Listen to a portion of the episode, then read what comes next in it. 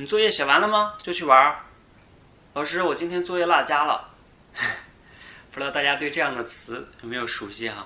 提到作业呢，我们在学生生涯的时候呢，大多数人应该都是比较讨厌的，对吧？我们找各种理由不想去完成作业，为什么呢？作业呢对我们来说是一种负担，它跟我们玩是冲突的，所以我们都比较讨厌它。但是我们训练营刚开始的时候呢，因为我们每周确实是需要大家去训练的。但是我又没有找到一个更好的词，所以呢，就用了这个作业这个词。但是呢，我对它一直不满意，我一直想把它给换掉。那在今天呢，十二月二十四日，今天是平安夜哈，我终于想到了一个词，把它给换掉了。